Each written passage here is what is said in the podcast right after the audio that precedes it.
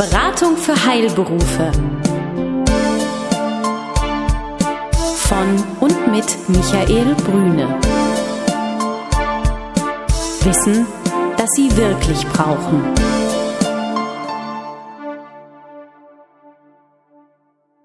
Sie sind Arzt, Zahnarzt oder Apotheker? Dann erhalten Sie von Michael Brüne und seinem Team einen einmaligen Service. Eine unabhängige, individuelle und umfassende Betreuung. Ob Praxis oder Apothekenabläufe, Finanzierung, Personalfragen oder die Planung Ihrer Zukunft. Keine Produkte, keine Provisionen und kein Fachchinesisch. Hier erwartet Sie das, was Sie wirklich brauchen. Klarheit, Transparenz und guter Rat, der Ihnen hilft. Liebe Hörerinnen, liebe Hörer, hier ist der nächste Podcast der Beratung für Heilberufe. Seien Sie herzlich willkommen. Heute sind wir wieder zusammen mit Herrn Dr. Uwe Schlegel, Geschäftsführer der ETL Rechtsanwälte, hier in Berlin in der Mauerstraße. Äh, vielen Dank, Herr Dr. Schlegel, dass ich bei Ihnen sein darf. Hallo. Freue mich sehr, ja. Heute haben wir uns ein Thema vorgenommen im Rahmen unserer kleinen Reihe, ähm, Fragen rund um das Arbeitsrecht. Worauf muss man aufpassen bei Arbeitsverträgen, genauer gesagt beim Einsatz der Arbeitskräfte? Da sagen Sie, da gibt es häufig Fehler, die zu beobachten sind, die vielleicht manchmal aus Unerfahrenheit oder sogar aus falsch verstandener Fürsorge gemacht werden. Ähm, was haben Sie da genau im Kopf, Herr Dr. Schlegel? Äh, Thema, über das ich gerne mal zwei, drei Sätze reden würde, wären die Arbeitszeiten. Das heißt Verteilung der Arbeit auf die Wochentage und Verteilung äh, der Arbeit am einzelnen Wochentag. In vielen Arbeitsverträgen kann man lesen, dass der Arbeitgeber mit dem Arbeitnehmer vereinbart, Arbeitszeit, Wochentage und exakte Angabe der Zeiten am jeweiligen Tag. Ganz schlimm äh, sind die Arbeitsverträge, in denen dann die Arbeitszeiten abgestellt werden auf die Praxisöffnungszeiten. Warum? Schlecht für den Arbeitgeber, weil sich der Arbeitgeber hier in weiten Teilen seines Weisungs-, seines Direktionsrechts beraubt. Das Optimum ist im Grunde genommen eine Festlegung allein, was den zeitlichen Umfang angeht und dann möglichst breit die Wochentage und die Zeiten von meinethalben 8 bis 18 Uhr.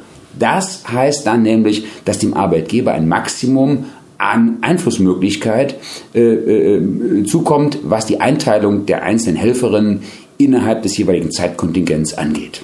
Phänomene haben wir ja in Richtung der Arztpraxen, Zahnarztpraxen, sicherlich auch im Apothekenbereich, dass wir ganz viel Teilzeitkräfte heutzutage finden. Also viel Frauen, das ist ja Frauen dominiert sehr häufig in dem Bereich der Helferin, der Unterstützung und dann eben der Bedarf durch Familienaufgaben auch 20 Stunden zu arbeiten, vielleicht 30 Stunden zu arbeiten.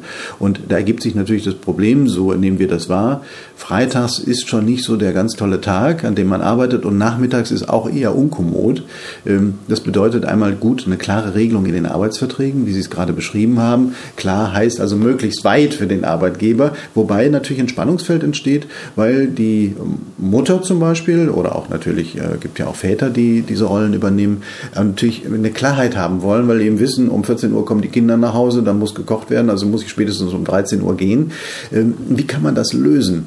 Äh, die, die Überlegung wäre ja zu sagen, ich schreibe jetzt rein in den Arbeitsvertrag 9 bis 13 Uhr und äh, über, oder eröffne mir darüber hinaus gesehen noch ein Weisungsrecht ja, für besondere Zeiten. Ist das glücklich oder sollte man das lieber lassen? Zwei Anmerkungen von meiner Seite aus.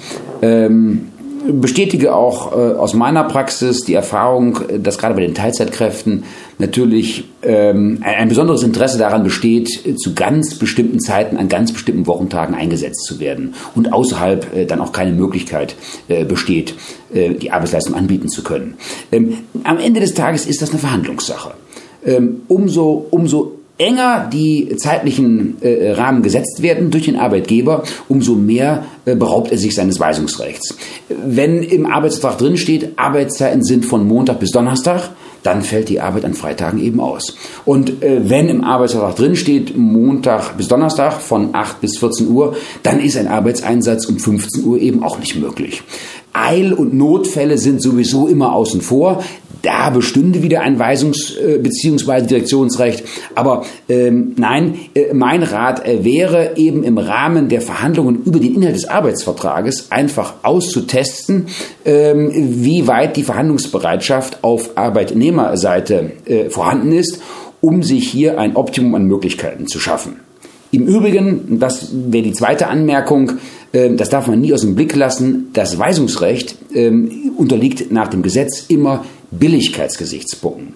Das heißt, habe ich eine Mutter, die sich um ihre Kinder kümmern muss, die aus der Schule kommen, die dann mit Essen versorgt werden äh, müssen, ja, dann wird es im Einzelfall natürlich auch mit dem Weisungsrecht schwierig, weil ich dann im Einzelfall Rücksicht nehmen muss auf die besonderen Bedürfnisse der Mutter. Mhm. Das heißt also, das sogenannte Direktionsrecht, das ja gesetzlich dann geregelt ist, äh, greift nicht immer, sondern ich muss auch übergeordnete Fragestellungen, übergeordnete Rahmenbedingungen berücksichtigen, zum Beispiel von der Mutter im Verhältnis zum beruflichen Einsatz. Das ist Absolut richtig, ja, steht ausdrücklich so im Gesetz, dass die Weisung des Arbeitgebers billigem Ermessen entsprechen muss. Und das kann auch im Einzelfall dazu führen, dass äh, äh die Rücksichtnahme auf äh, eben Kinder, Familie der Mitarbeiterin mich dazu zwingt, äh, dann von einer bestimmten Weisung abzusehen.